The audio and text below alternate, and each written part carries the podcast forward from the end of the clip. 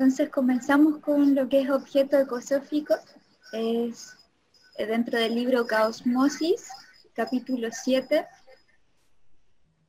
de Watari.